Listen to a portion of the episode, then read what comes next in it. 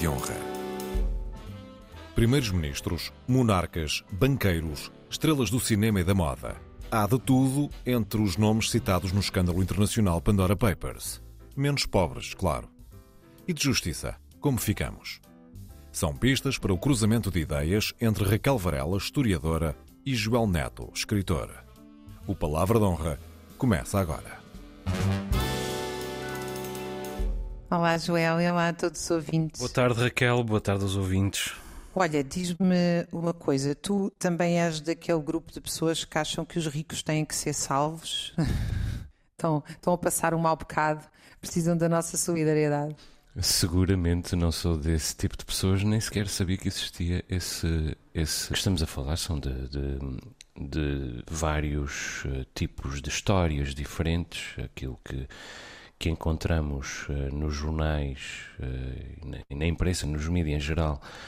Uh, ainda esta semana são, são histórias diferentes. Ainda esta semana despertámos com a libertação de Hermano Var ao fim de dois, dois anos e meio, dois anos e nove meses de, de cadeia por um rol infinito de, de crimes e, e atividades uh, conexas, digamos assim. Uh, quando falamos dos Pandora Papers, falamos sobretudo de, de uh, paraísos fiscais. E quer dizer, no meio destas histórias há crimes, há atividades contrárias ao fim, aos fins da lei, o que é a definição de fraude e há simples, entre aspas, evidentemente, imoralidades, nomeadamente por parte de pessoas que são ou foram detentoras de cargos públicos, até importantes cargos públicos, como cargos de primeiro-ministro. Portanto, a questão, se os, se os Pandora Papers uh, configuram crimes ou não, bom, uh, talvez não, uh, mas certo, até certo ponto, seguramente configura uma, uma finta, uma contornação aos, aos fins da lei e, sobretudo, contornam o, o, a ideia de bem comum o que vindo de políticos, nomeadamente, é terrível. E alguns deles até são moralistas. Legalidade e ética não são a, a mesma coisa. Isto pode ser tudo legal, mas também estamos a falar das mesmas artimanhas legais de que se usam, por exemplo, a máfia russa, ou os traficantes de armas, ou os traficantes de droga, os grandes cartéis uh, da América Central e do Sul. Ao todo, estamos a falar de mais de 420 mil milhões de dólares de prejuízo ao erário público causados por ano ao redor do mundo pela adesão a paraísos uh, fiscais. E isto é dinheiro subtraído aos impostos e é dinheiro subtraído aos Estados. Uh, e, portanto, é dinheiro subtraído ao bem comum e é dinheiro subtraído uh, ao povo. É por isso que os Pandora Papers mexem tanto com, com o nosso sentido de justiça, porque eles criam este sentimento de impunidade uh, e um sentimento de dualidade de critérios. É? Os pobres vão dentro, vão, vão para a cadeia por uma altercação de trânsito, os ricos contornam os impostos em milhões e nem sequer precisam de violar a lei. Nota bem, não é nem sequer vão para a cadeia, nem precisam de violar a lei. Os Pandora Papers não são nem os Panama Papers, nem os Paradise Papers, nem o Wikileaks nem, um, nem os outros tinham este grau de eloquência, na verdade, sobre como os políticos de todo o mundo uh, e a elite de todo o mundo, incluindo tantos políticos das democracias liberais do Ocidente, enriquecem e um, se conservam ricos. Desde logo, escondendo o dinheiro, escondendo dos impostos, escondendo do escrutínio das populações escondendo das palavras que eles próprios preferiram enquanto uh, líderes políticos. E a escala conta. A quer dizer, até Tony Blair, o homem da terceira via, está aqui. E também ele, aparentemente, uh, não, uh, não cometeu nenhum crime. De qualquer maneira, se tivesse violado a lei, provavelmente não dava em nada. Uh, se dessem alguma coisa, provavelmente nem havia julgamento. Se houvesse julgamento, provavelmente havia absolvição. E se houvesse condenação, ainda havia a fuga, a possibilidade de fuga, ou para o Belize, ou para Singapura, ou para outro uh, lugar qualquer. É a sensação que nós temos neste momento, que é de ausência de direito. É? Porque um, um, um, país em que um rico pode ter melhor defesa do que um pobre, uh, onde isso se pode comprar, é um país sem direito. Não há direito. E agora, uh, também é evidente que nós, portugueses em geral, cidadãos em geral, de Portugal e não só, também somos trapaceiros, também somos batuteiros, também somos venais, não é? Nós, nós somos o país onde se diz não faz ele senão bem a roubar, se eu lá estivesse também roubava. Diz-se isto. E quantas vezes já elegemos Isaltino Moraes, depois das provas que Isaltino Moraes deu? E não somos só nós, aliás, noutros países é a mesma coisa. O primeiro-ministro checo também foi apanhado nos Pandora Papers e continua favorito nas sondagens. Isto em plena Europa Central, a que nós chamamos uh, o, o primeiro mundo. Por isso, quando eu vejo o Presidente da República mobilizar o país para a luta contra a corrupção, aplaudo, mas aplaudo como quem aplaude a recita escolar da filha mais nova. Quer dizer, aquilo não é grande coisa, não é? Mas enfim, é importante estimular a miúda e é assim que eu aplaudo Marcelo, porque, quer dizer, mais centrão democrático não há ninguém em Portugal do que, do que Marcelo Rebelo de Sousa e a corrupção é o verdadeiro cancro do centrão democrático, que é o meu regime, nota, e é, e é o meu quadrante ideológico, mas está doente. Olha, uh, eu acho que tu tens razão em muito do que referiste, naturalmente, não é? Que é, uh, em primeiro lugar, a facilidade e a desigualdade uh, estrutural, uh, a facilidade no acesso, nem é propriamente à proteção legal, é conseguir fugir à lei, não é? quer dizer, depois há os casos extremos em que quem tem muito dinheiro e consegue fazer andar os processos até prescreverem, etc. Um, mas esta questão, por exemplo, da fuga fiscal para os paraísos fiscais.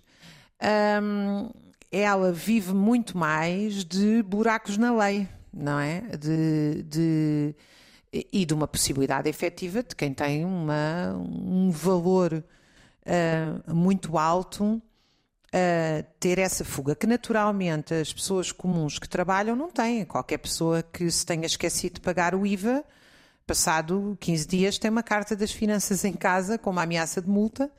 Uh, e, portanto, a rapidez com que nós, um, com que nós olhamos uh, quem trabalha, ou às vezes até de forma muito mais brutal, os desempregados, quer dizer, a, a quantidade de provas que um desempregado tem que fazer num centro de emprego, que é quase tratado como se fosse um criminoso, Uh, e depois a naturalidade com que, a partir do momento em que há milhões, uh, se consegue facilmente uh, fugir. Eu não diria esta ideia de que há um país de trapaceiros, porque há muita gente trapaceira e há muita gente séria. Eu tenho sempre alguma dificuldade. Eu também não usei essa expressão. Claro, eu sei, eu sei, mas eu tenho sempre alguma dificuldade nessa, nessa imagem, porque a verdade é que a maioria das pessoas trabalha e paga os seus impostos. E, claro que os impostos são impostos, não são voluntários e, portanto, nós não sabemos quanto é que pagariam se fossem voluntários, mas a maioria das pessoas, eh, desde logo, é trabalhador por conta de outra e, portanto, nem sequer tem possibilidade de, eh, de eh, fugir a esses impostos. Agora, sem dúvida alguma que há aqui um problema. Ético, político, moral, financeiro, porque nós estamos a falar de rombos que têm um efeito material na vida das pessoas, não é? Se, os impostos são fundamentais para pagar o Serviço Nacional de Saúde, os impostos são fundamentais para pagar a educação, os impostos são fundamentais para arranjar estradas. Uh, e, e, depois, a, a, isto tudo, eu penso que ainda se soma uma, uma sensação de injustiça ainda maior, que é a quantidade de impostos que as pessoas que trabalham pagam é cada vez maior, porque é o imposto sobre o que recebem, uh, é os, todos os extras que foram criando nos últimos anos, em, em, dentro de várias fórmulas, até para a segurança social, quer dizer, uh, várias formas que foram aumentando a contribuição das pessoas. E depois são os milhares de taxas. A pessoa, desde que sai de casa, já está a pagar taxas e nem sabe porquê. Uh, e depois os, é uma espécie de dupla tributação que está sempre escondida na questão dos, por exemplo, os combustíveis que transportam alimentos. Estamos a pagar dois impostos. Um, e, portanto, isto uh, faz com que uma carga fiscal, uh, tem sido, aliás, calculada, que entre uh, 40% a mais de 60% daquilo que as pessoas recebem é devolvido em impostos, diretos e indiretos. Isto num país com salários muito baixos. Portanto, eu penso que a questão financeira além da questão ética que é fundamental, não é secundária. Ou seja, nós estamos a falar de uma evasão fiscal que implica realmente um rombo uh, nas contas públicas. E, portanto, quando facilmente se diz, ai, mas agora vamos moralizar o sistema de impostos e vamos pedir uma fatura no cabeleireiro. Uma cabeleireira que trabalha 14 horas por dia e que uh, tem dificuldade em pagar a renda. Uh, e depois a normalidade com que aceitamos que alguém uh, transfira milhões para um paraíso fiscal, já lá vou depois, os milhões nem sequer estão lá, não é? É tudo virtual é realmente, é realmente um problema político de confiança no Estado, claro. Uhum. E, o facto, não teríamos, uh, não estaríamos a exercer este escrutínio sobre esta matéria, ou não teríamos a noção da dimensão desta tendência se não fosse uh, o, o, jornalismo. E eu, uh, mais uma vez, como aliás tem sido muito frequente nos últimos, nos últimos anos, de, sobretudo desde a criação do Consórcio Internacional de Jornalistas de Investigação, tenho mais uma vez vontade de aplaudir uh, o jornalista, tenho inclusive saudades de ser jornalista e de, e de usar esse, esse crachá ao peito com, com orgulho. Uh, o poder uh, neutralizou os jornais e, portanto, os jornalistas ao longo dos últimos 15, 10, 15 anos. Uh, e não foi uh, só a questão da economia e do lucro com que os jornais se ajudaram, uh, ajudaram a serem neutralizados. o poder permitiu, muitas vezes, e sobretudo incentivou o esvaziamento da massa crítica das redações, como muito bem lhe convinha, facilitando fusões, facilitando aquisições, uh, agrupamentos, reagrupa, reagrupamentos, concentrações. Tudo isso foi muitas vezes permitido pelo próprio poder. E em Portugal foi o sempre permitido pelo poder, até incentivado, muitas vezes por José Sócrates, como nós sabemos, mas não só por ele. E portanto, apetece-me celebrar uh, este, este, este desmascaramento. Uh, isto foram jornalistas, não, não foram jornais. Nós, nós uh, vemos a digamos, o, o, organograma deste consórcio internacional de jornalistas, aquilo que sabemos sobre ele, e vemos que há uma série de jornais parceiros, etc, etc. Mas isto não são os jornais. Isto são os jornalistas de que os jornais estão uh, a beneficiar. Uh, até do ponto de vista do marketing, porque ser parceiro uh, deste consórcio é um extraordinário negócio nos dias, nos dias que, que correm. Quem inventou este modelo uh, de negócio, um, ou de sobrevivência, ou de informação, foram os jornalistas. E os, os, os jornais depois fizeram-se parceiro deles. Nem, nem interessa, aliás, um, ehm, muito este modelo de, de informação aos jornais, desde logo porque não interessa aos donos dos jornais que, como nós sabemos, uh, fazem parte uh, da elite. E a atribuição do Prémio Nobel da Paz a jornalistas este perdão, exato, do, Prémio Nobel da Paz a jornalistas este ano também pela é liberdade o, o reconhecimento. muito e pela liberdade muito interessante, sim. pela liberdade de expressão. É o reconhecimento de, desses sinais de vida que o jornalismo está a dar. Vamos precisar muito do jornalismo uh, para uh, o escrutínio, o escrutínio desta fase de combate à crise e, e de recuperação económica, até porque nós sabemos que se há, um, uma, se há uma frase feita que é absolutamente verdadeira, é que a crise é uma oportunidade. Evidentemente não é uma oportunidade para nós todos, é uma oportunidade para quem, para quem sabe ganhar dinheiro com a crise, com maior ou menor, menor grau de, de honestidade. A democracia precisa ardentemente do jornalismo, isso está mais do que demonstrado nós já o sabíamos, mas estávamos a tentar esquecê-lo. E o jornalismo tem futuro. O, que, o, problema é que o jornalismo não é uma indústria. Não consegue uh, ser uh, uma indústria porque, uh, enquanto indústria, está demasiado ligado ou tem sido demasiadas vezes misturado ou não consegue evitar ser misturado com o espetáculo. E em muitos casos, em muitos sentidos, em quase todos, na verdade, o jornalismo e o espetáculo são inimigos são, um, não, não, não podem sequer coexistir num mesmo uh, grupo de, de, de, grupo económico, não podem ser propriedade das mesmas pessoas porque os seus interesses são conflituantes.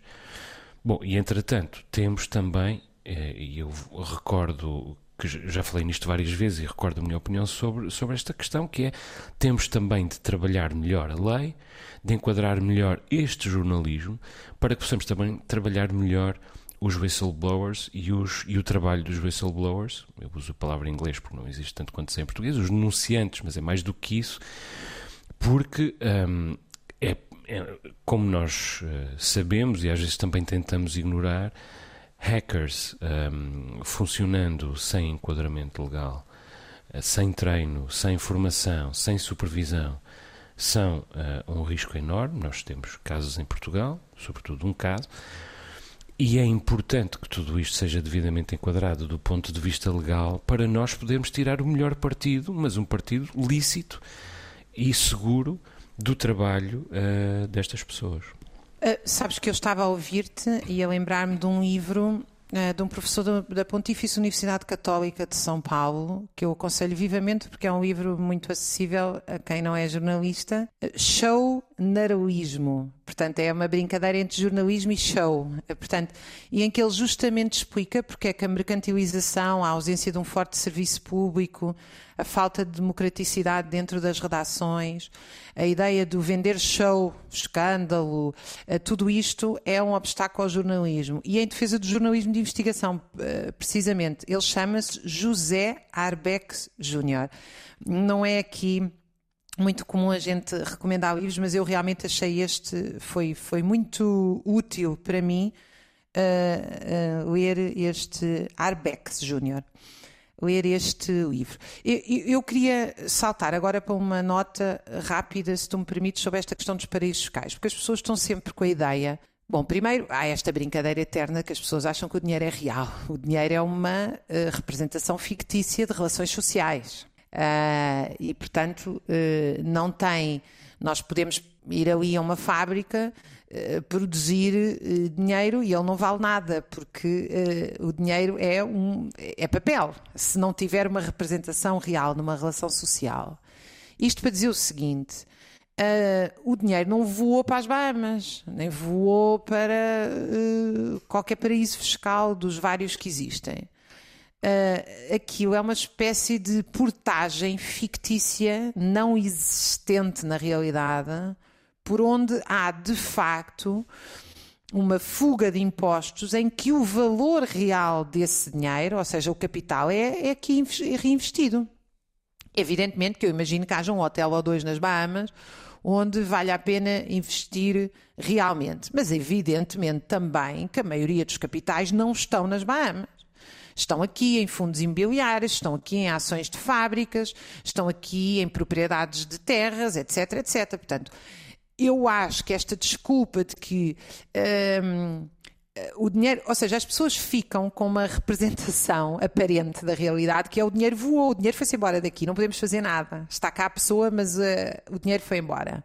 Isso não é todo verdade, porque uh, estas pessoas têm propriedades, estas pessoas têm ações, estas pessoas têm capital real e é aí que tem que se mexer.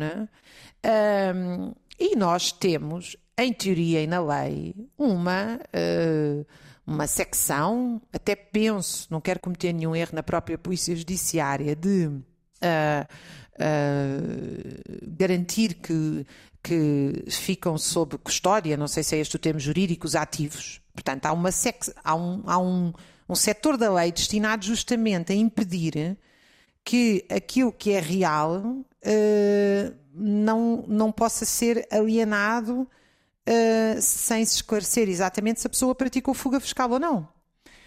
Uh, o que, aliás, é feito frequentemente com as pessoas que ficam. as pessoas até com verdadeiros aldrabões, justamente, isso é feito, como é óbvio, mas muitas vezes de forma injusta. Pessoas que ficaram desempregadas, deixaram de pagar o imposto durante uh, pouco tempo e imediatamente têm contas penhoradas e outras coisas, quer dizer, de uma brutalidade que nem se chega a ouvir uh, as pessoas. Mas quer dizer, isto depois não tem efeito nenhum na, na, na grande fuga de capitais, que é foi reinvestido aqui ao lado num fundo imobiliário que tem 500 casas, mas essas 500 casas estão protegidas por um rendilhado jurídico que só grandes escritórios de advogados é que conseguem sequer chegar a entender o que é que lá está. E, portanto, eu acho que há este problema, quer dizer, o dinheiro não está nas Bahamas, está aqui. Uh, o, que fala, o que há é falta de vontade política e meios para re, uh, fazer regressar à sociedade aquilo que é da sociedade, uh, na forma de impostos coletivos.